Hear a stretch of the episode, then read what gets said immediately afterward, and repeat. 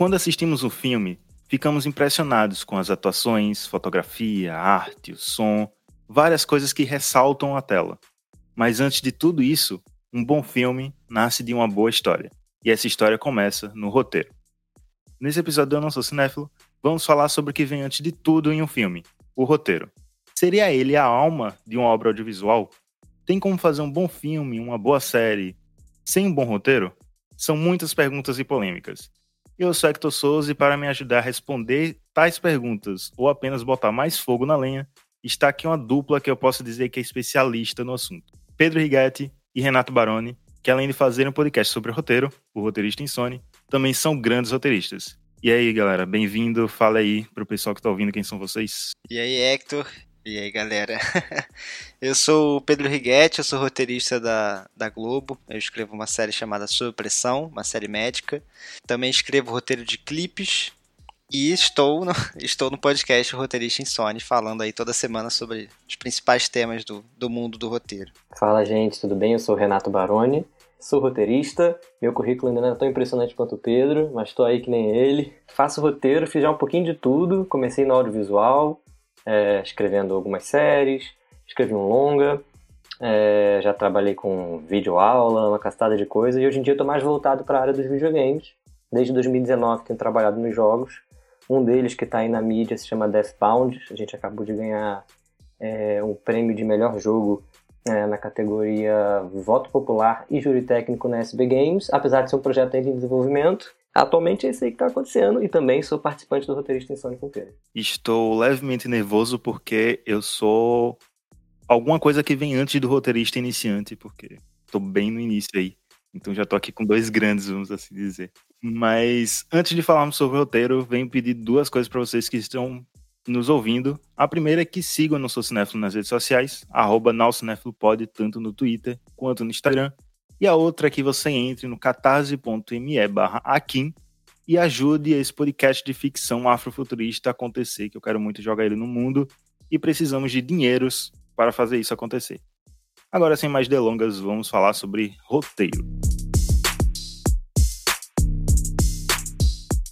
Bem, eu pensei bastante antes de começar esse episódio em qual pergunta começar, qual o primeiro start aqui. E lembrei de uma frase que eu ouvi algumas vezes na faculdade. Uma boa direção salva um roteiro ruim, mas um roteiro bom não salva uma direção ruim. É verdade isso? Alguém pode salvar alguém? Ou todo mundo estraga todo mundo? Já bora começar assim com os dois pés na porta. eu não tenho certeza do que eu acho, não. Quero ouvir o Pedro. Eu vou só citar uma fala que eu não sei se eu concordo, honestamente, mas foi uma fala do Spielberg, no making-off lá do ET, que uma vez eu vi que ele diz que o trabalho dele enquanto diretor é de fazer o possível para um filme ficar tão bom quanto o roteiro. Na cabeça dele, o diretor tem que correr atrás um, da qualidade de um roteiro quando existe. Então, significaria que um diretor é capaz de estragar um roteiro. Enfim. e aí, Pedro? Não sei muito bem o que dizer, é difícil. Não, essa frase eu escutei na, na faculdade também. Acho que, acho que se bobear toda a faculdade de cinema solta essa, essa, essa frase. E olha, eu concordo, assim, né? Vamos lá. Um, né, se apresenta um, um bom roteiro, o bom diretor ou bom, a boa diretora é, sempre vai melhorar a história, né? Não só a direção, mas também a fotografia, a atuação, né, a direção de arte. A ideia é sempre melhorar, né? É sempre incorporar aquela, aquela história assim e criar o, o filme ou a, ou a série. Então, assim, né, a, a ideia principal é que sempre melhore. Mas se você pega uma direção que não está alinhada com o roteiro, né, ou uma direção que está querendo fazer as suas próprias coisas, que vai para uma outra área, eu não digo nem que é uma direção ruim ou, ou, ou, boa, assim, eu acho que é mais uma questão de alinhamento mesmo entre direção e, e roteiro. Né? Se a direção ela, ela escapa ela provavelmente vai estragar sim a história, né? Ela vai acabar priorizando o que é mais interessante para a direção e esquecendo a narrativa, esquecendo né, a construção do personagem, a estrutura, o que é um perigo. Mas se você tem um roteiro ruim, dificilmente um bom diretor vai conseguir fazer um bom filme com aquilo, assim. Né? Não que seja impossível, né? Porque às vezes você cria um negócio, né? destrói o roteiro inteiro e vira um, um negócio experimental ou algo sensorial, diferente de tudo. Opa. É quase como fazer outro roteiro, né? É, é, tudo bem que esse, esse roteiro não foi escrito, mas acho que se um roteiro é ruim e o filme que sai dali foi bom, o processo de filmar foi um processo de reescrever também. Exatamente. Mas é como uma frase padrão né, de escola de cinema, eu, eu concordo. Eu concordo. Um, um bom roteiro pode virar um bom filme, mas um péssimo roteiro dificilmente vai virar um bom filme. É, concordo também. Acho que, né, se você. Como um ponto de partida para esse raciocínio, uma frase, sim, faz sentido mesmo. Mas aí eu pergunto: qual seria a função do roteiro?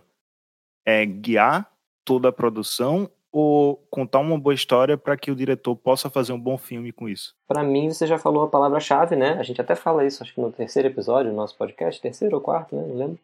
Que é partir desse lugar que o roteiro, ele é... Você pega a palavra em, em o nome dele em português de Portugal, ele é o guião, ele é um guia. Então, para mim, ele sobretudo é um guia. Apesar de que é, você quer na maioria dos casos, você quer que no seu roteiro tenha ali já uma completude. Você lê aquilo e fala, ok, tô vendo aqui o começo, meio e o fim dessa história. Mas nunca perder de vista que é um processo, o filme é um processo colaborativo, o roteiro é só uma parte. Para mim, existe sim uma a, a possibilidade do, como o Pedro estava falando, dele crescer muito depois do roteiro. 700 outras pessoas vão participar ali, vão colocar suas contribuições, o filme pode ganhar camadas. Então, para mim, ele é um guia. Para mim, ele é um guia. Eu só não sei se eu entendo a diferença entre as duas coisas que você falou, um guia e contar uma história. Para mim, ele conta uma história e também é um guia. É, eu ia falar a mesma coisa. Para mim, é, o... é os dois. Você tem que contar uma boa história e ainda assim tá guiando a equipe que vai fazer o trabalho depois, assim. O trabalho do roteirista não é guiar tudo, né? Você não vai dizer a para onde o ator vai ficar olhando, você não vai dar muitos detalhes de direção de arte, mas a sua própria história já vai ser o guia. Assim, é mais ou menos isso. Você tem que escrever de uma forma em que seja possível depois o, a, o resto da equipe é, criar em cima do que você criou. Criar contribuindo para a mesma história, né? Que você falou, o diretor entendeu o projeto, o ator entendeu o projeto, o improviso do ator, para ser bom, tem que estar tá dentro do tom que foi proposto e que na maioria dos casos começou a ser proposto ali com o roteiro. E aí o Pedro falou de não colocar muitas guias de outras funções, né? no roteiro, e aí eu lembro que uma coisa muito comum que acontece, principalmente na faculdade, claro que a gente tá começando a escrever, é tipo, colocar indicação de câmera no primeiro tratamento do roteiro, colocar indicação de atuação como se fosse roteiro de teatro, colocar essas indicações técnicas, sabe, já pensando de como vai ser a obra feita, a obra já gravada, sendo que principalmente no mercado audiovisual segmentado, você que escreve o roteiro não vai tá lá na frente gravando, né?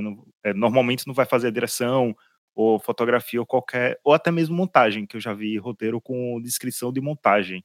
É, isso é muito comum. Quanto mais iniciante, mais, mais isso vai acontecer, porque é uma, uma insegurança, né? Você quer controlar o processo todo e talvez falte perceber que cinema é uma, é uma arte coletiva, né? É muito difícil você conseguir fazer um filme completamente sozinho. E aí, quando você interfere nisso, quando você faz essas, essas indicações, muito provavelmente você vai estar fazendo uma, uma péssima indicação, porque a sua especialidade não é a direção de arte, não é a atuação, não é a direção, você é um roteirista. Como roteirista iniciante de faculdade é um pouco de tudo, na verdade, né? É, acaba dando, dando esses pitacos, assim. A não ser que você esteja escrevendo para você mesmo dirigir, eu acho que você tem que deixar livre para o seu colega, para sua colega entrar depois e, e, realmente poder criar em cima. Porque se ficar dependendo das suas indicações, é tentar ter um controle numa obra que, que não, tem como ser, não tem como ser individualista, né? É, e mais, eu acho também, tipo, é, a sua história, a história que você está contando. Porque o roteiro, como está falando, é um guia e, e, esse guia, né, ele é aquela cola de todos os elementos do filme, e essa cola, na maioria dos casos gente, dos filmes que a gente vê, ela é a narrativa, ela é a história. Essa é a matéria-prima que você tem que trabalhar para depois você aprofundar pensando na linguagem cinematográfica, como é que ela vai estar tá narrando. E é claro, você já antecipa isso, né? Você já está visualizando o filme, tudo bem. Mas no roteiro, eu acho que você tem que se ater à sua matéria-prima, que é a sua história. E a sua história não é onde está não é exatamente onde está a sua câmera. Onde está a sua câmera, eu acho que vai contribuir para a história. O diretor que entende o tom vai pensar a câmera por causa do roteiro, com certeza. Mas você, como roteirista, tem que focar. Primeiro, você tem que focar na outra coisa, porque essa coisa que vai sair do roteiro vai dizer onde a câmera vai se posicionar. Então, para mim, é como se fosse fazer o trabalho de outra pessoa, que nem o Pedro falou, que, que pode ser melhor que você, então por que, que você está tomando as decisões dela por ela, se essa, aquela é a especialidade dela, enquanto a sua é essa daqui, é essa de escrever, de, de narrar o drama.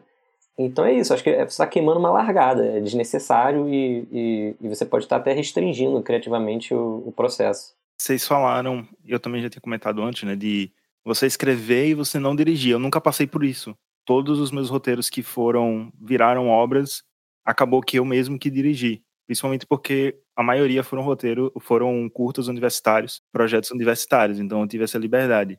Surge essa curiosidade também como roteirista iniciante aqui, perguntar para vocês, como é essa sensação de você escrever uma história, escrever a sua história, né? E dar para outra pessoa, a partir do momento que você dá para outra pessoa dirigir, aquela história não é mais sua e sei lá, coisas que você colocou ali estão mudadas no, no produto final às vezes para melhor, às vezes para ruim, mas como é essa sensação, sabe? Eu não sei se vocês. É, se teve esse caso, não preciso falar também qual foi o caso, porque seria embaçado. Mas casos de histórias que vocês escreveram, vocês disseram, ah, isso daqui tá muito massa. E quando outra pessoa foi lá e fez, ficou muito ruim, sabe? Hum... Bem, eu acho que vou começar então, Pedro, porque eu acho que eu tenho menos feedback para dar nisso. É, eu, no campo das ideias, né, eu acho o máximo. Eu, eu, é isso, de vez em quando, quando você vai ver na prática o que acontece, às vezes a pessoa tomou uma decisão e você fala, ah, tá bom, eu tomaria outra aqui nesse caso.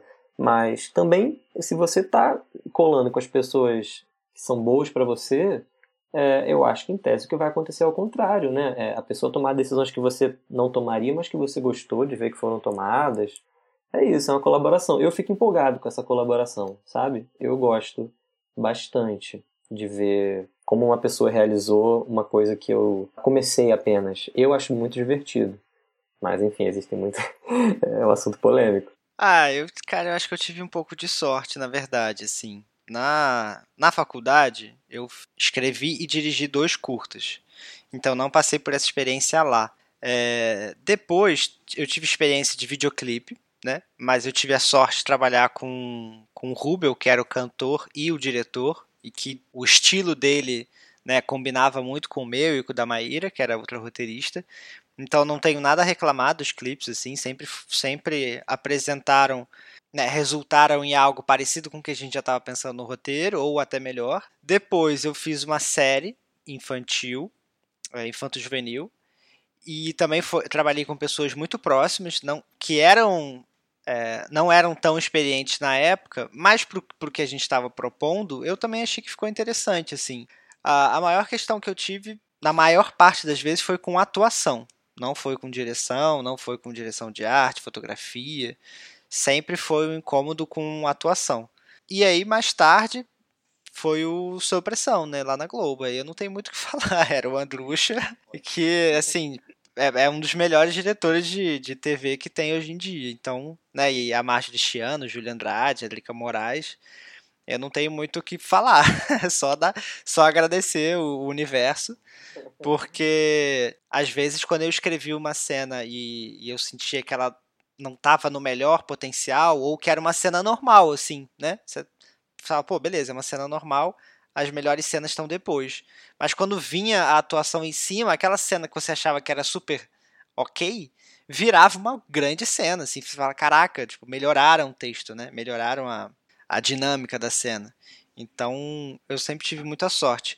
Os projetos onde a direção não estava se encaixando muito bem, com, a, com o roteiro foram projetos que não aconteceram, não foram para frente. E eu acredito muito que eles não foram para frente justamente por esse descompasso entre, entre direção e roteiro. Porque tem uma hora que a gente está assim, tem que fazer os projetos para pagar as contas, você tem que escolher que projeto entra, que projeto não entra. E se você percebe que não está muito alinhado, é melhor parar mesmo do que fazer algo, porque provavelmente não vai ficar legal. Então, a experiência que eu tenho é essa, assim, não foi algo que foi para a tela, mas foi algo que foi interrompido muito porque estava rolando um descompasso entre o, o que a direção estava querendo ou pretendia, né, e, e o que, que o roteiro estava propondo, que às vezes era pedido pela própria direção. Ah, isso só me fez, né, só me fez pensar um pouco mais sobre a questão do, do processo com, com porque é isso, né, muitas vezes o o diretor, mesmo, apesar de não ser o roteirista, ele quer se reservar ali o direito, aquela posição de autor. Então, o processo com um diretor que não está escrevendo o filme, mas que quer ser uma mente criativa, é uma coisa que tem que ser muito bem acordada, eu diria, no início. Tem que haver é, sessão, eu diria, das duas partes. E aí, isso é que eu acho que é bem complicado às vezes no processo e que tem que ser muito e tem que haver muita honestidade. Honestidade. Uma coisa, só lembrando aqui um tipo de coisa que eu aprendi no processo de escrever um longa para um diretor que estava participando ativamente, que não ia só olhar para o roteiro como um produtor e falar assim, ah, dá para filmar. Não, ele queria se identificar com aquela história, que o Pedro falou, senão não faz sentido ele ter todo aquele esforço para fazer aquilo. Então ele queria estar tá dando pitaco, queria às vezes eu escrevi um personagem que, do meu ponto de vista de roteiro, o personagem funcionava pra caramba, e eu via que ele não estava feliz com aquilo, e aí eu percebi que eu estava fazendo, criando uma armadilha na nossa relação, que era, enquanto a gente estava no estágio de roteiro, era como se eu fosse o rei, apesar do rei do filme ser ele. Né? O dinheiro, né? A, a, o trabalho maior, quem vai ter é ele. E só que eu percebi que nas nossas discussões sobre se um personagem era pertinente ou não, não sei o que, eu acabava ganhando por causa dos argumentos da pertinência dele na história, não sei o que. E, e ele cedia, ele concordava, estava certo. E depois eu percebi que eu podia estar minando o gosto dele pelo próprio filme. E comecei a tolher um pouco esse meu, essa minha forma de colaborar, de achar que todo o critério que tem que usar é o meu, é o do roteiro. É, não é. Em contrapartida, onde às vezes a direção complica a nossa vida, é o que o Pedro falou ali. É, pedir uma coisa e depois não quer. Então, muita, o roteirista sofre muito com refação, é, que parece desnecessária, e enquanto a direção, acho que se a direção sofre alguma coisa na mão do roteiro, é que eles, eu sinto que a gente às vezes criou, eu, né, já fiz, já passei por isso, de criar uma situação onde parecia que o diretor não podia ser sincero e falar, não, eu só não quero desse jeito. Porque eu ia com uma coisa meio racional e explicava que estava bom, mas existem N formas de uma coisa ser boa, né? É, nem sempre você tem que ir para o campo do racional. Aí eu acho que é importante fazer essa busca por esse equilíbrio. Se tem outra pessoa que não é roteirista, mas que também quer ser autor do que está acontecendo ali, buscar sobretudo um diálogo muito sincero, muito sincero das duas partes. É, o diretor reconhecer quando ele ele atravancou o processo porque antes queria uma coisa e agora reconhece que queria outra, e, e, o roteirista de aceitar que algumas coisas ele só vai querer porque ele quer, né? E quanto antes as coisas forem estabelecidas, melhor, e quanto mais claro esse diálogo for, melhor para todo mundo vai ser o processo pode ser bem atravancado e pode ser muito bom. Cara, eu concordo plenamente. Assim, eu passei por algumas experiências com diretores e agora eu estou trabalhando com um que a gente tem muito disso, assim, de, de realmente dizer o que a gente está achando da história, o que está funcionando, o que não está funcionando. E é isso, quando está alinhado, flui muito bem. E tem que. É, é quase assim, dar graças a Deus e falar, cara, vamos fazer assim mais coisas juntos, porque é tão raro você encontrar uma parceria, direção e roteiro que flua, que não tenha a questão do ego envolvido o tempo inteiro, que vocês estejam mais preocupados com a história do que em estar tá certo, né? Assim, o roteirista querer estar tá certo na coisa da estrutura do personagem, é, não é isso, é querer o melhor para a história. E o diretor tá, tá preocupado com como vai ser depois a filmagem, o ator e não sei o quê, é deixar isso de lado e realmente se preocupar com o que é mais importante para a história. Quando você consegue tirar essas barreiras assim, e a outra pessoa também consegue, é impressionante a qualidade que o projeto vai ficando assim, e como essa parceria vai cada vez crescendo e melhorando.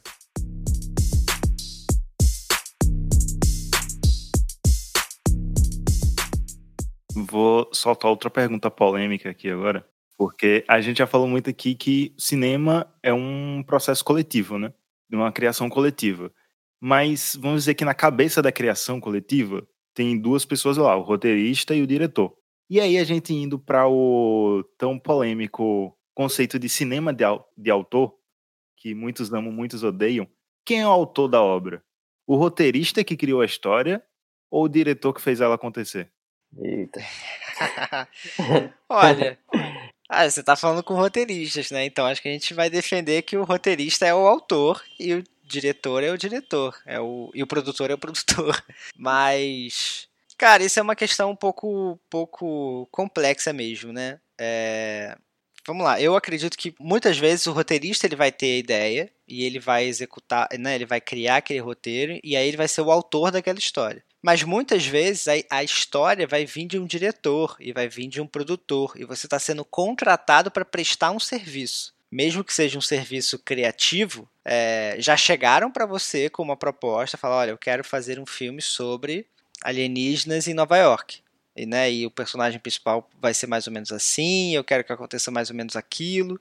E aí você vai lá e cria o roteiro em cima. Nesses casos eu acho meio difícil de, de dizer que só o roteirista é o autor, né? Porque eu acho que a ideia veio de outra pessoa. É, então eu iria, eu iria por isso. Assim, se é uma ideia que sai da sua cabeça e você cria o roteiro, eu acho que você é o autor. Se é uma ideia que vem de outra pessoa e você cria a história, eu já acredito em uma coautoria. E depois, assim, o dono da sua, da sua história vai ser o produtor, né? Que pagou e, e, lá na, na sessão de direitos autorais é ele que, que responde por aquilo. Se ele ganhar um Oscar de melhor filme, é o produtor que vai, né? Não é o diretor e nem o roteirista. É, eu não tô gabaritado para discordar, não. A minha visão é do roteirista também, mas eu vou tentar. Eu acho que, assim, sobretudo quando a gente quer falar do cinema de autor e tal, é uma forma quase de fazer marketing, né? De destacar aquele produto de alguma forma, aquele, aquela, aquele filme é diferente daquela produção hollywoodiana, hollywoodiana por causa disso.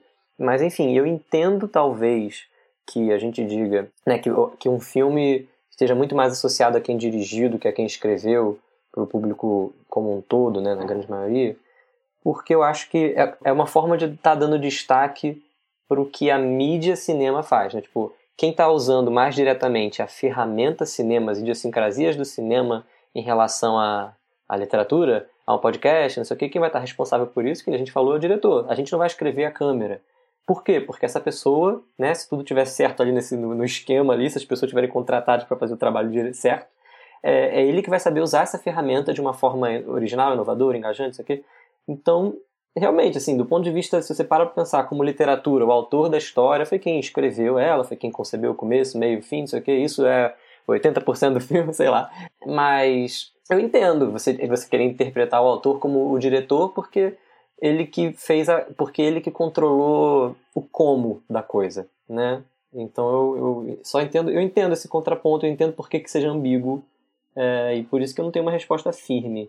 É isso, eu acho que, honestamente, eu acho que uma, uma resposta firme é, é impossível, é desnecessária até. Eu acho que não existe respostas certas para essas questões, sabe? Eu acho que são muito mais também questões de intriga, sabe? Que em algum momento algum, algum papel levantou o ego e quis ser o autor agora a gente vive nessa discussão eterna, ad eterno. Sim, pois é. E é isso, às vezes você tem um filme que o roteiro é, é, onde, a, é onde a magia acontece, né? Às vezes é ali no roteiro que você tem a inovação que vai colocar aquela, aquela, aquele filme num lugar ali canônico, especial, e a direção apenas fez o trabalho dela, né?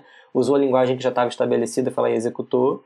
E você também pode ter o contrário, né? Você vai ter aquele roteiro que fez o que, o que era seguro, que sabia que funcionava, e a direção deu o destaque que aquela história merecia, né? Então, talvez eu, eu só, só achasse válido dizer quem é o autor de um filme se, vendo filme é filme, falando assim, putz, o roteiro desse filme é muito bom, não a direção. Ou então a direção desse filme é muito boa, não o roteiro. Sei lá. Complicado, mas é complicado. Quem é o autor de A Rede Social? É Aaron Sorkin ou é o David Fincher? Pô, os dois são essenciais naquele filme. Essenciais. É verdade. Se tivesse qualquer um, não era o mesmo filme. Mesmo que tivesse a mesma história, que foi um produtor que deu, baseado no mesmo livro, era outra coisa. Sim, e entra na questão da adaptação, né? Você seria um autor de uma história que já é adaptada de uma outra história, ou se não de uma história real, que é no caso da rede social. São, são várias nuances também. E aí, você comentou de Hollywood, né? E é muito comum a gente ver os destaques vindo para os diretores, né?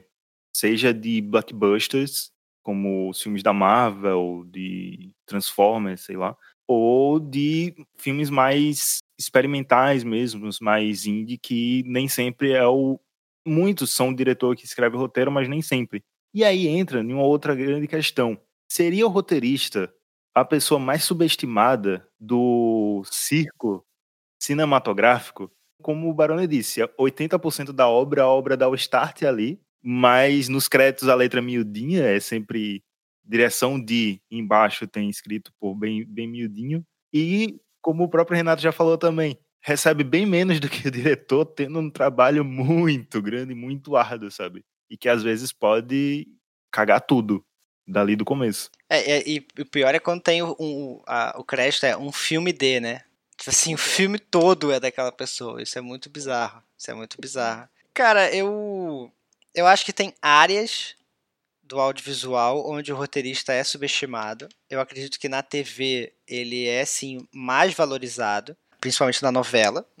na novela é bizarra, é bem bizarra essa, essa discrepância, mas eu acredito que na TV está cada vez mais se igualando, né? Tanto lá fora quanto aqui. Quando você pega um diretor muito conhecido e aí ele vai fazer uma série com roteiristas que não são tão conhecidos, o, o diretor sempre vai ganhar mais destaque, né? Ah, é uma série de do Spielberg, é uma série de não sei quem. É, o roteirista você não vai, não, né, o showrunner ele vai perder um pouco o poder ali. Eu acho sim que num, num, num geral tem sim essa visão um pouco subestimada, não diria que é completamente. Eu acho que tem bons profissionais. Eu acho que assim, o bom profissional é aquele que vai valorizar todas as áreas seja do, do, do, do, do né, figurante, a, a, arte, a fotografia, o roteiro, a direção, a produção. Né? Eu acho que quem entende como é feito, ele vai valorizar todo mundo. É, eu acho que existe sim uma, uma diferença um pouco grande entre direção e roteiro em termos de, de cachê, né, de salário, porque o, o roteirista ele passa às vezes um ano trabalhando em cima do projeto, um ano, um ano e meio. E a direção, assim, trabalha às vezes três meses, quatro meses, cinco meses e acaba ganhando mais do que a gente ganha em um ano, um ano e meio, né? Eu não sei, assim, eu acho que, que no futuro as coisas vão se, vão se equilibrando, né? Eu acredito nisso, pelo menos. Espero, né? um pouco otimista. Pois é, eu não sei o que dizer, não sei. É, eu, não, eu honestamente é, não me considero é, não considero o roteirista como sendo o mais subestimado, não. Talvez quando ele vai pro set. Mas eu, eu não acho, eu não acho. Engraçado. Talvez com, comparando com a direção possa ser. E eu sei que a gente tem essa peste, é engraçado. E também é uma coisa horrível, é quando o roteiro foi aprovado, as pessoas gostaram, mas quando você vê, a execução está completamente diferente. Então, existe talvez esse desrespeito pela, esse desconsideração pela função, que é complicado, que é tipo, como é que a pessoa vai respeitar? E se, nossa, você acha que no cinema é uma coisa, imagina no videogame. Como é que a pessoa vai respeitar o seu trabalho na medida que ela não entende exatamente, sabe? Tipo, é, não é, você vê que a pessoa muda, às vezes, uma fala de um, de um negócio que você escreveu e ela está se preocupando em manter o que ela acha que é importante. Ela só não pegou o que para você era importante. Então, assim, eu, eu para mim, o que eu posso considerar que é um certo desrespeito que o roteirista sofre de ser desconsiderado é que em alguns momentos o que ele fez estava bom e o negócio é transformado num Frankenstein ao longo do caminho. É, e sem, sem que ele seja a pessoa levada em consideração a respeito disso. E dizem que o sucesso dessa terceira era de ouro da TV americana se deu porque a visão que dava unidade para o projeto era a visão do roteirista. É, e é engraçado, Pedro falou da novela, me corrija se eu estiver errado, Pedro, mas o autor da novela é, é o, no caso da novela, o autor é o escritor, é ele que tem o, o né, que é considerado o dono criativo daquilo que aconteceu, o pai. Uhum. E aí na novela você tem meio que o oposto de num filme. Na novela você tem um autor e seus lacaios, né, mas um autor, né, aquela figura. E na direção você vai ter cinco pessoas diferentes dirigindo uma novela, né? Vai ter núcleos e cada um tendo que seguir a visão que aquele autor é, designou. E nas séries você tem o showrunner, né, que é o roteirista, mas também é o produtor executivo. Ele tá, é, é o roteirista na série de TV que está tendo reuniões com a direção de arte para decidir qual vai ser alguma coisa, com o figurino para saber que roupa que o protagonista vai usar naquele episódio. Ali ele tá, a visão dele, a visão final também é a visão inicial. Né? E no cinema, é, você tem às vezes 12 roteiristas e um diretor. Eu acho que, até voltando para a coisa do, do quem é o autor, do ponto de vista de marketing, eu acho que é mais fácil dizer que é de uma pessoa do que de um grupo de 10 pessoas um filme, né? É, mais errado que isso seja, é, mas talvez seja mais fácil só falar, ah, esse filme é do Spielberg. Senão você tem que falar que é do Spielberg, do fulano, da ciclano, da terceira, não sei o quê, porque são vários roteiristas para o projeto ficar bom, né? Outra prova de que é difícil. E aí é isso, tipo, você no cinema vai, faz, tem a sua visão ali, e pode acontecer dela ser completamente respeitada, né? E então para mim é isso, tipo, a questão, o que eu poderia dizer que é um certo que é um, que é um lado negativo do ofício do roteiro é que você a sua obra pode ser completamente mal interpretada e, e, de fato isso acontece. E às vezes tem o pessoal que, que muda uma cena ou muda uma fala e quer entrar no, no crédito como roteirista, né? Nossa, é verdade, é verdade. Aí é desvalorizar o trabalho de um ano porque o, o gênio fez 10 minutos de serviço para melhorar o trabalho dele e aí quer entrar como, como roteirista. Isso nunca aconteceu comigo, mas já, já ouvi essas histórias. Sim, exato, exatamente. As pessoas não consideram, é, as pessoas só consideram em relação ao trabalho do roteirista, boa lembrança. Meio que assim, o produto final, né? O que essa pessoa fez foi é, 120 páginas de trabalho não, para chegar nessas 120 você fez 700 outras. E não é porque você fez uma alteração numa fala que foi ótima que, que, que o seu trabalho chega perto do que o outro cara fez. Até para você chegar nesse ótimo, a estrada que o outro percorreu te ajudou a chegar ali, né? Então, é, de fato, de fato, isso é um, é um desrespeito que, como eu falei, vai um pouco nessa, nessa direção. As pessoas, por não terem passado por isso, não, não, realmente não conseguem enxergar. Não adianta nem sentir raiva, na minha opinião. Não conseguem enxergar. A dica que os dois diretores, né, o Marcos, o Marcos e o Eduardo Carvalho, deram no episódio do nosso podcast, para os roteiristas, eles deram a dica: sejam diretores, para vocês verem o pepino que vocês estão passando pra gente, sabe? E eu acho que vale para os outros também. Tipo assim, já tentou escrever? Para você perceber que para cada boa página que você faz, tem outras 15 que foram né, jogadas fora. Existe esse lance, né, da pessoa fazer alteração e a alteração ficar muito boa. E existe o lance também do inverso, né? Fazer uma alteração e tipo, ficar uma bomba, ou se não, rolar o lance de você constrói seu roteiro muito bem pensado, e aí quando você vê na tela, alguém fez alteração numa cena, numa outra, ou alguma outra coisa, ou se não, é, por exemplo, montagem de elenco, sabe? Monta o elenco de uma forma estranha que acaba que o roteiro pode ficar um pouco ofensivo, sabe? É, seja em questão de machismo, racismo, homofobia, qualquer viés, mas pode acontecer de que o roteirista fez um, um roteiro super seguro e na hora de, da direção ou casting ou qualquer outro, outra área acabou fazendo essa cagada e aí acaba recaindo no colo do roteirista que fez aquele diálogo, que, sei lá, caiu naquele personagem. Porque eu já vi isso acontecer, sabe? Uma fala muito boa que um personagem acaba falando e que essa fala seria perfeita se fosse um personagem negro falando. Só que aí bota um personagem branco para falar, caga tudo porque não fica, fica muito sem noção, sabe? Já vi várias vezes isso acontecer. E às vezes o roteirista pensando é, num personagem negro falando daquilo, só que quando vai fazer o casting, troca, sabe? E aí, tipo, sai uma bizarrice. Isso acontece, assim, eu acho que a melhor forma de prevenir isso é, é a produção ter. A descrição. É, mas além disso é é ter um respeito e avisar se houver alguma troca desse tipo. Eu sinto que no cinema não tem tanto esse respeito, assim. Depois que o roteirista entregou, é tchau, vai para vai tirar férias e a galera vai trabalhar e esquece do roteirista. Na TV não, na TV eu sinto que tem uma troca muito mais direta. É, eu recebo e-mail de, de manhã, de madrugada, de, de, de tarde, fazendo pergunta. E aí a gente tem que estar um pouco ligado ali para responder porque eles estão ocupados com tantas coisas que às vezes eles não percebem que é algo, sei lá, uma questão de produção, né?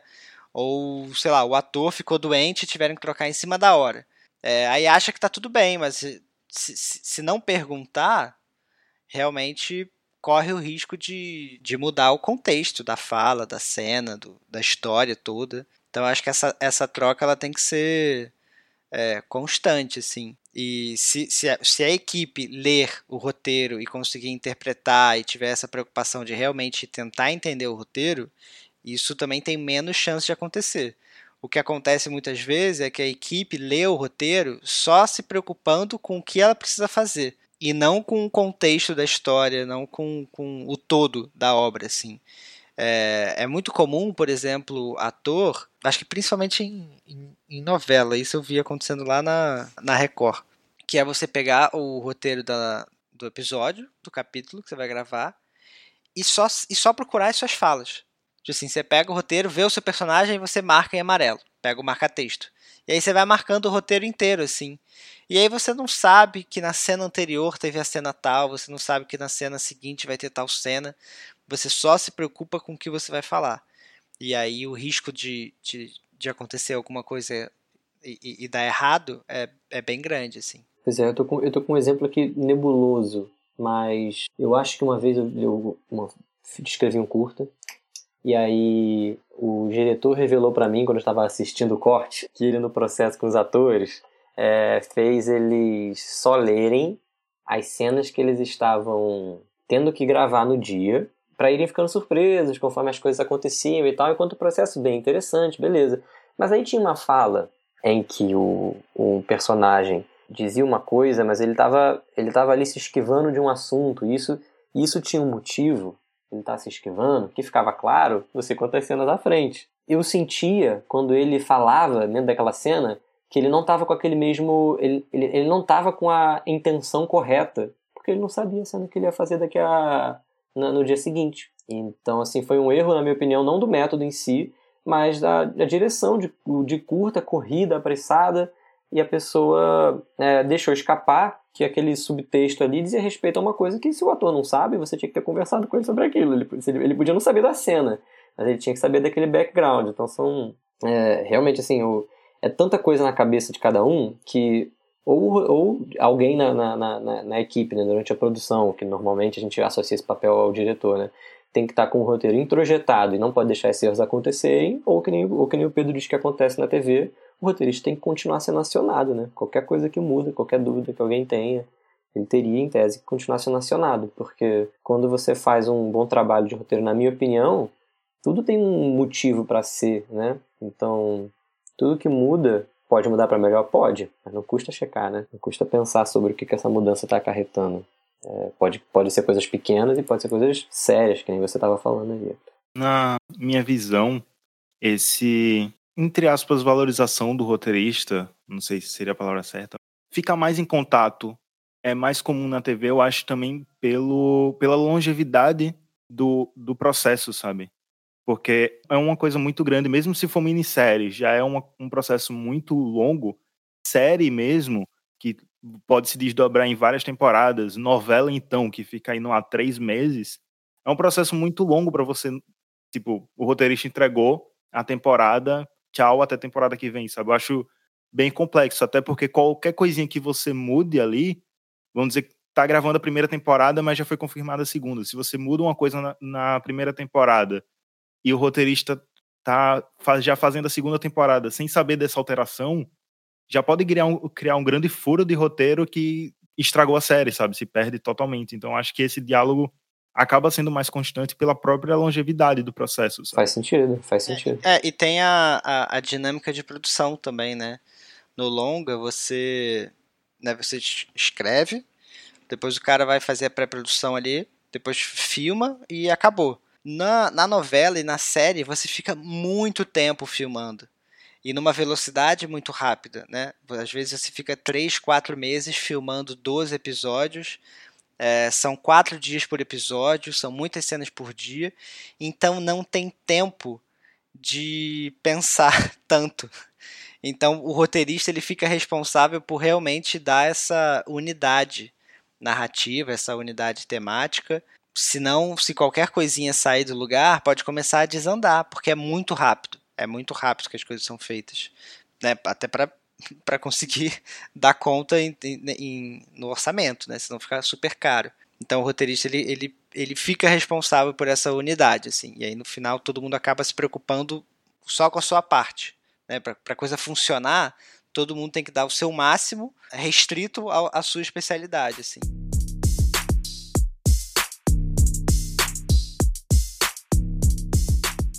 Eu queria trazer uma parte mais da experiência de cada um, porque eu acho que temos três pessoas aqui que escrevem roteiros e em três áreas diferentes, sabe? O Pedro escreve para série TV, o Renato está escrevendo para games e eu atualmente estou querendo me especializar em audiodrama.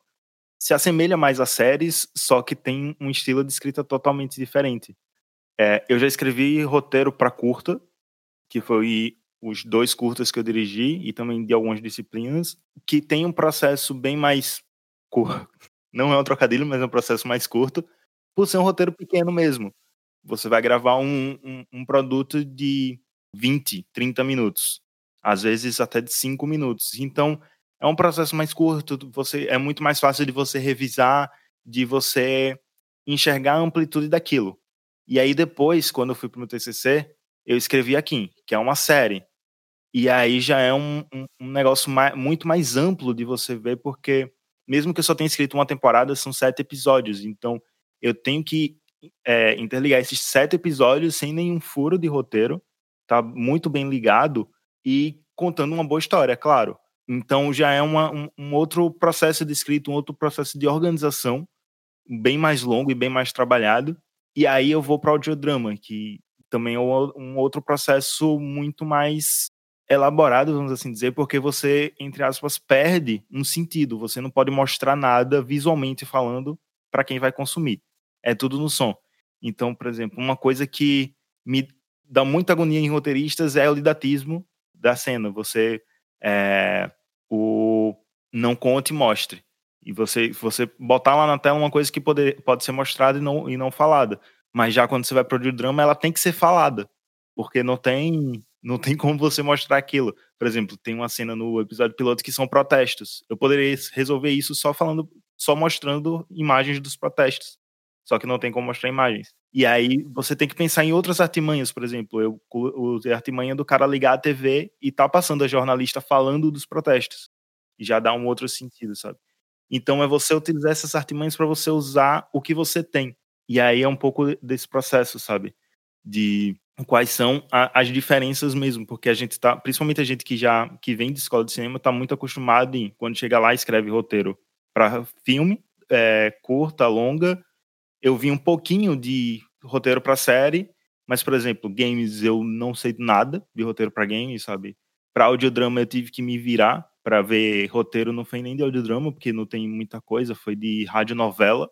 E aí eu tive que adaptar as coisas. Então, é muito isso, sabe? A gente pensa que o roteiro é só você escrever lá a história, mas tem a forma de você escrever história que vai mudar de uma mídia para outra e até de uma pessoa para outra, sabe? De um, de um roteirista para o outro. Cada um também tem seu, é, seu, seu estilo de escrita. Com certeza. É, e pensando ainda na mídia, eu gostei desse exemplo que você deu da matéria de jornal. Você tem alguma outra é, algum outro algum outro aprendizado que você teve? Porque é isso, cara, o pepino, eu imagino que nessa fazendo audiodrama, o pepino na sua mão seja bem maior, né? Você você resolve muito do que está acontecendo ali, né? Na, no audiovisual, às vezes você tem o privilégio ali de imaginar como a cena vai ser, mas não ter certeza. No seu caso, imagina que você tem que estar tá muito mais convicto, né? Do que está acontecendo, né? Você, quando sai da tua mão, quanto a pessoa que está escrevendo ali, o negócio se eu, se eu falava que o roteiro no audiovisual era 80%, e eu não acho que é 80%, tem muito trabalho pela frente, no, no caso do audiodrama deve sair, tipo, 90% já foi feito, né? Tipo, é, me fala um pouco aí, tipo, como é que foi a... Como é que são essas soluções que você usa, que você traz, para fazer com que essa regra que você tem, que você tem do audiovisual, né, que é mostre, não conte, como é que você faz isso acontecer no, no audiodrama? Você teve essa cara da televisão. Existe uma regra, existe uma fórmula que você tem aprendido, que você tenha sintetizado aí na sua cabeça e você leva ela para frente? Cara, eu acho que não tem muita fórmula. Mas, por exemplo, quando escrevi o primeiro tratamento do roteiro, que tem muito pouca coisa no tratamento que foi gravado, muita gente, eu, eu apresentei para algumas pessoas, né? E, e, a maioria falou que o quão estava didático esse roteiro. E aí eu tipo, sempre tem que lembrar, tá, mas lembre que tá didático porque não é pra, é, vi, é, não é pra TV, é pra áudio. E a pessoa, ah, então já dá para compreender. Mas realmente tinha coisas que estavam muito falada e que você poderia botar em sons ou se não em falas não de diálogo, sabe? Por exemplo, a, a parada da TV é uma parada que eu uso muito. Tem um outro episódio que é que esse eu não produzi, mas acabei escrevendo já, que em vez de ser só a pessoa, a personagem explicando tudo pro, pro outro personagem, né? Que seria aquela explicação pro, pro, pro espectador, eu uso artimanhas de vários personagens, essa grande explicação que eu fiz numa versão, durante todo o roteiro, vários personagens vão jogando pedaços dessa explicação, então a explicação vai vindo aos poucos, sabe? E não precisa só um personagem falar tudo na primeira versão era uma eu coloquei a temida voice off, que era o próprio personagem falando os pensamentos dele. Só que ficou uma coisa muito ruim. Aquele roteiro tava horrível. Tava triste, lamentável.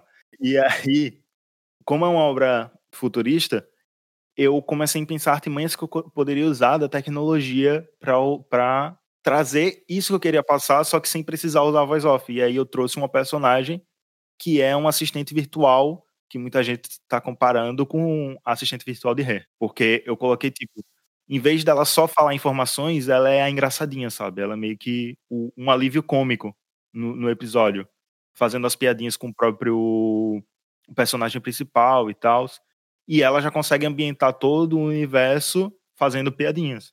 Uhum, boa. Então, eu acho que talvez seja útil, né, para essa área você importar algumas das regras, né, que também valem para o audiovisual de como você como você deve manejar os tão temidos diálogos expositivos. Né? A gente fala de exposição no, no, roteiro como se fosse uma coisa ruim, né? Quando, quando alguém fala esse diálogo está expositivo, a gente quer dizer que está ruim, né? Mas, na verdade, você sempre tem que fazer exposição. O tempo todo você está expondo. Está expondo o que está acontecendo, o que uma pessoa sente, uma regra daquele mundo, não sei o quê. E existem coisas né, que você pode fazer para pegar informações que não parecem dramáticas, entrarem com uma certa fluidez dentro daquela história. Né? Elas podem entrar através de um embate, elas podem entrar né, de N formas.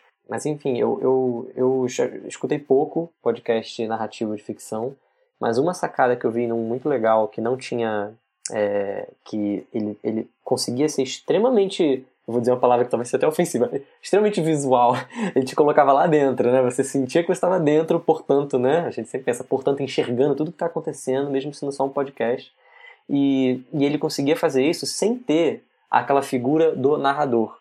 E a sacada boa que eles fizeram, e que eu fiquei super me perguntando se isso por acaso não restringia muito o tipo de história que poderia ser contada no podcast dessa forma, talvez restrinja, mas enfim, tudo tem seus desafios. É, era que se o essencial de uma cena saía de um diálogo, aquela cena ela era presentificada, eram as pessoas conversando, você apenas ouvia as pessoas conversando. Mas se por acaso uma cena, esse podcast é um podcast de ação, muito louco. Se por acaso uma cena, o interessante dela ali, o beat, o que estava acontecendo, era o que acontecia na ação, eles davam um jeito daquilo ser é, contado no passado.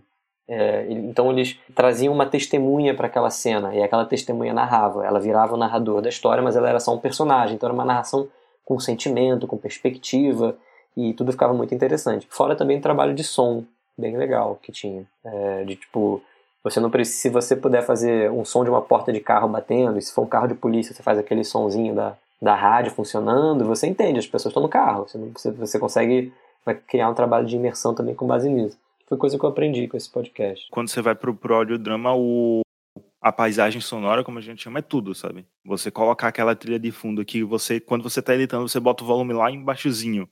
E o ouvinte, tipo, só ouve lá no fundo, quase parece que nem existe, mas faz total diferença, porque se você dá mute naquilo, sai uma coisa super posterizada, sabe? Só a pessoa falando, falando, como a gente tá aqui nesse momento, porque eu não boto trilha de fundo nem nada, seria só isso, sabe?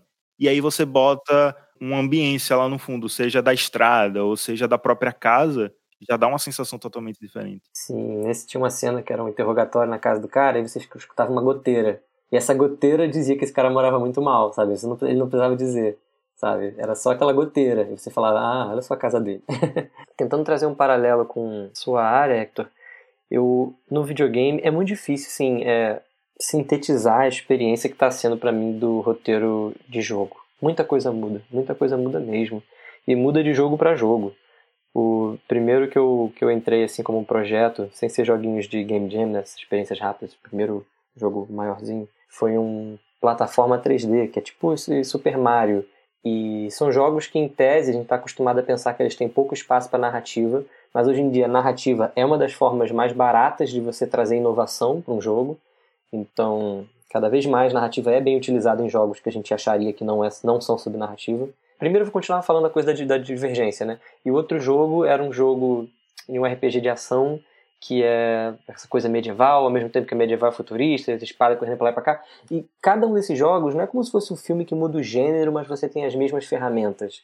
Você tem outras ferramentas para trabalhar, sabe? Vai ter um filme e um jogo em que você vai ser proibido de usar diálogo. E tem outros em que basicamente você entra só para fazer diálogos. Então muda tudo, muda tudo, muda muito mesmo.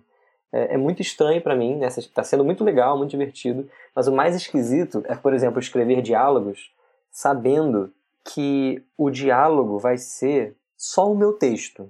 Sabe, você escreve para audiovisual, você pode, você está pensando na intenção da fala, você está pensando no, que o ator vai trazer, vai, vai saber interpretar nuances e quando você escreve para um jogo desses que não tem de fato diálogo, em que o personagem, o que o personagem diz é uma caixinha de texto, como se fosse uma história em quadrinho, é, e o orçamento só permite que ele tenha três é, reações faciais durante todos, é, toda a história, você, inclusive nós roteiristas, a gente até escolhe, né? Ok, o orçamento diz que ele pode ter três, então é blazer, amedrontado e, e, e, achando graça de algo, sabe? Você vai com base no que o roteiro pede. E é muito. Isso para mim é, é, o novo da experiência. É como se eu fosse o ator. Eu sinto que o roteiro, quando você é o roteirista no jogo, você tá muito.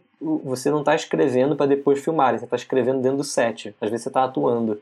É, e esse, por exemplo, é uma coisa que não era o meu forte. Eu, era, eu, eu estudei, eu me preparei muito mais para estrutura e embocadura de personagens. Eu fui aprendendo conforme um projeto chegava. Não era uma coisa que você, não é uma coisa que para mim é de se estudar, é uma coisa de se ir pegando na vida. E se vocês tiverem dicas até de como se aprofundar nesse assunto mais teoricamente, eu vou achar legal, porque para mim realmente foi muito empírico o processo de embocadura. E no videogame exige-se muito de embocadura da minha parte, muito, muito mesmo. Estrutura, às vezes, você chega no projeto, ela já está dada. É, como eu falei, você entra muito no meio do caminho. E essa é uma coisa que me incomoda e ao mesmo tempo que eu tento me adequar, eu tento lutar para que seja o mínimo assim possível também na área dos jogos, que é existe pouco senso de completude. Você começa a escrever, mas eles não podem te dizer quantas fases vai ter no jogo. Então é muito louco. Você tem que escrever, e assim, no, no audiovisual a gente, a gente aprende o contrário. A produção quer que toda cena seja útil, porque se acabar o dinheiro, eles vão cortar aquela cena que não move a história para frente, né? A menos que seja uma ótima cena, né? E lá é tipo, ah, me entrega 10 fases aí, mas pode ser que só saia 5. e aí você tem que tomar quase que o cuidado de, de não fazer tudo importante para a história. é por isso que muito, acredito eu, que é por isso que muito roteiro de jogo é bem estagnado quando a gente para para comparar com roteiro de audiovisual, né? E inclusive bons roteiros de jogo que, que funcionam, né? É por isso que muito objetivo é, é uma replicação do anterior. Você tem que pegar os 10 fragmentos da, da coisa para poder derrotar fulano de tal. Porque na produção, enquanto você começou a escrever, ainda não sabem se vão ser 10 ou 5 ou 4. Então, então você tem que fazer uma história que seja meio que replicável. São N coisas, assim, é uma área muito diferente mesmo do audiovisual. Apesar de que quando eu converso com as pessoas do videogame, o meu enfoque é falar que as áreas são muito parecidas. porque, ah, sei lá, porque tem decisões ali que se a pessoa de narrativa tivesse no, entrado no barco mais cedo, como seria no audiovisual, o critério estava lá, sabe? O critério para dizer se é um, aquele lugar é um farol ou é um navio pirata, o roteiro ia te dar esse critério e você ia ficar feliz com a decisão. Mas às vezes eu entro num projeto e já está decidido que uma coisa se passa num farol, ao mesmo tempo que outra coisa não sei o quê. E aí é como se as pessoas te entregassem um quebra-cabeça, não vários pedaços de quebra-cabeças diferentes e você tem que inventar peças que juntam essas peças, que é um desafio divertido, mas às vezes você fala assim, ai, era só eu ter entrado no projeto dois meses antes. é uma loucura, cara, é, é uma zona, mas é muito divertido também. Tu já teve experiência de escrever para aqueles jogos que, que o jogador pode fazer. Tipo, você tem quatro opções de escolha e você pode escolher aquela e você vai para aquele caminho. E se você for para outro caminho totalmente diferente, você tem que acabar escrevendo tipo umas 15 histórias dentro do mesmo jogo. Sim, eu tô nesse momento escrevendo uma trama que envolve viagem no tempo, mas no caos de você fazer uma experiência não linear de viagem no tempo. A gente não sabe exatamente que caminho a gente vai tomar, é, mas a vontade que dá é justamente de, de, de, me fuder, que é colocar essa, a possibilidade do jogador ir para uma fase e, e voltar para ela depois se quiser mudar alguma coisa, para quando ele voltar para a fase seguinte alguma coisa está diferente. É um pesadelo. Inclusive, não, para mim, não, não rola mais de escrever no Final Draft. Tem que usar os programas que são muito mais para galera de de design, de arte. Esse roteiro desse projeto eu escrevo no Milanote, que é um site, e aí nele eu vou escrevendo o roteiro, não, não de início. De início eu gosto de fazer uma coisa linear no papel, faço uma, meio que uma versão canônica da história, e aí depois eu vejo momentos em que faz sentido dar escolha para o jogador. E aí onde eu vejo que faz sentido dar escolha para o jogador, eu começo a fazer essas ramificações, e aí eu vou usando esse outro, esse, esse programa, o Milanote, onde eu vou escrevendo dentro de quadradinhos. Então, eu estou escrevendo o roteiro. Aí chega no momento que tem uma bifurcação. Aí um quadradinho para essa história seguir no caminho A, um quadradinho para seguir no caminho B, às vezes caminho C. e aí você vai fazendo mais setas. É uma loucura, é, é, é muito trabalho. Dá, é, você escreve no videogame mais do que no audiovisual, muita página que, que vai ser jogada fora. Porque jogada fora não, mas às vezes ela até tá no roteiro, mas não é a experiência que o jogador vai ter. Né? Você escreve um negócio no tamanho X ali para o jogador vivenciar X sobre 10. Mas é um barato. Mas por que, que você pergunta? Para saber justamente como se trabalha, como é que é pensar é, narrativa em cima, em cima desse aspecto? Justamente para ver essas diferenças mesmo. Acho massa ver que roteiro não é tudo igual para escrever, sabe? É, não mesmo. Mas aí é isso, como eu falei, com a galera do videogame eu falo para eles que é parecido. Porque senão eles apenas vão. É, sabe, tipo, se você não para pra pensar nas coisas que o, o cinema me ensinou, eu ia dar escolhas pro, pro jogador fazer a torta e a direito. Mas tendo o critério que o audiovisual me, me ensinou a ter, eu sei que, para mim, pelo menos, não faz muito sentido dar escolha para o jogador de coisas que não dizem respeito à história. Deixar ele escolher entre coisas que são absolutamente banais é bobeira. Então, assim, usando, usando o que eu aprendi para o cinema, eu super, super, super aplico nessas coisas do videogame que parecem que é muito diferente. É diferente, mas eu uso critérios muito similares, muito similares mesmo. É, é um pouco o que você falou, acho que cada jogo vai pedir coisas diferentes, né? E você vai ter que se, se reinventando em cada projeto que você entrar. Total, total. Em todos os jogos você quer aquela regra que a gente falou, que é o mostre e não conte. No videogame eles meio que dão um passo além, né? Que é jogue, não mostre.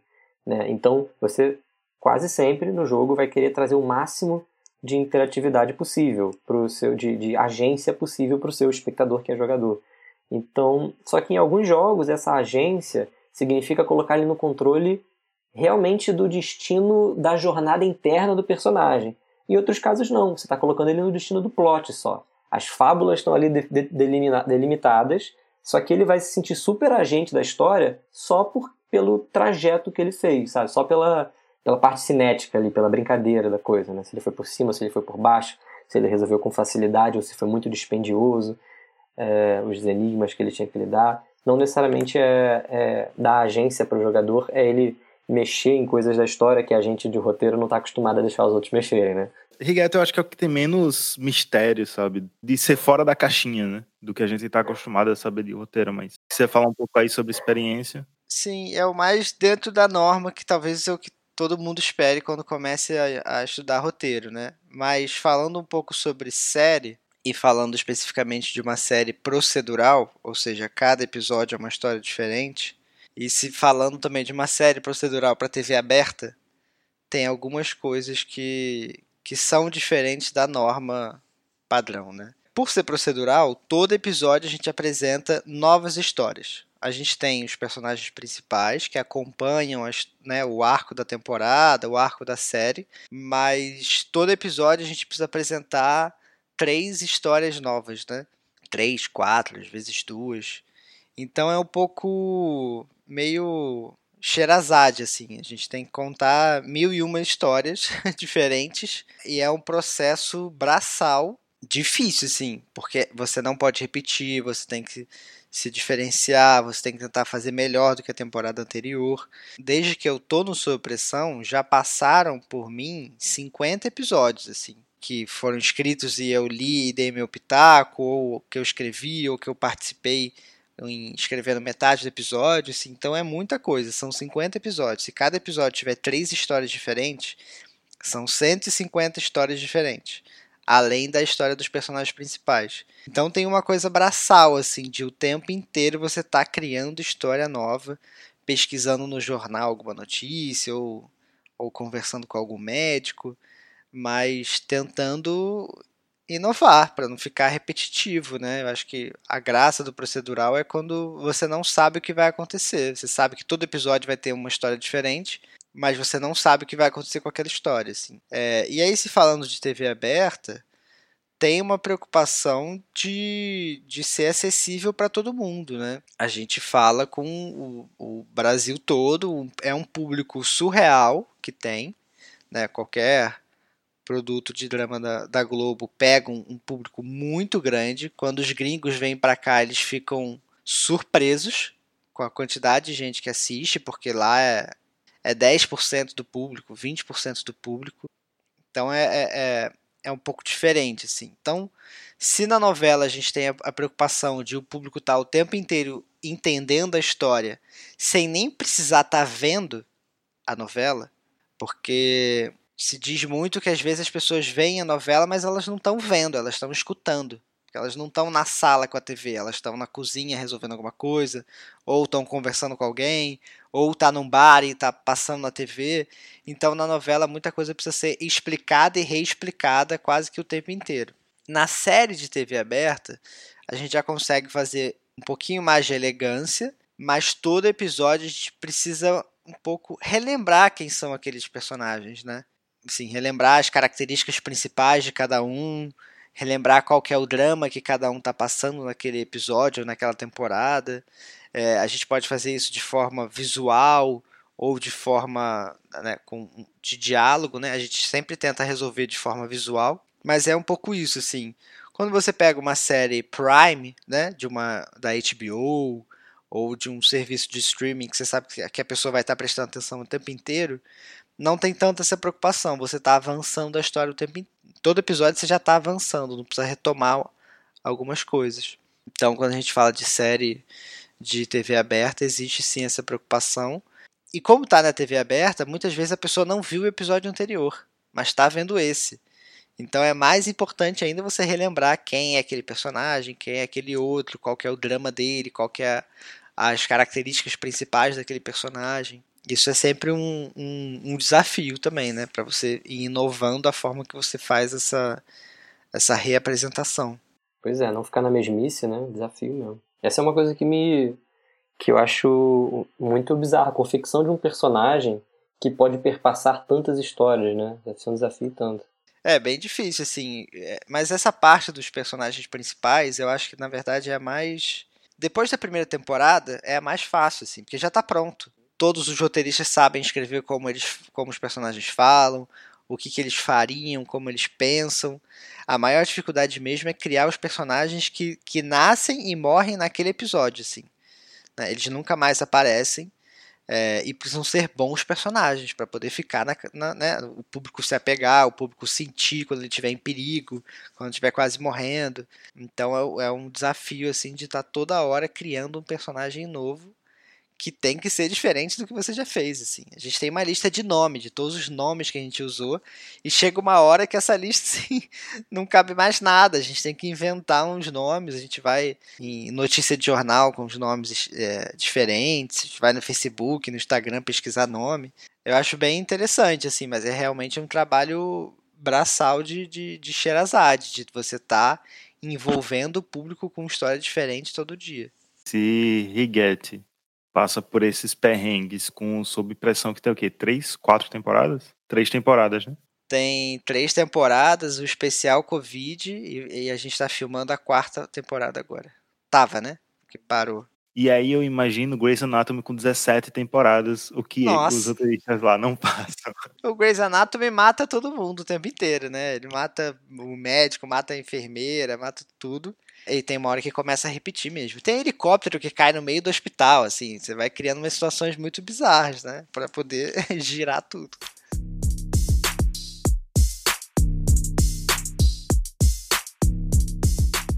Bem, eu acho que a gente conseguiu falar bastante aqui. Entramos em alguns pontos polêmicos, outros nem tanto. E falamos também um pouquinho da experiência de cada um, que eu achei um papo bem bacana, bem legal.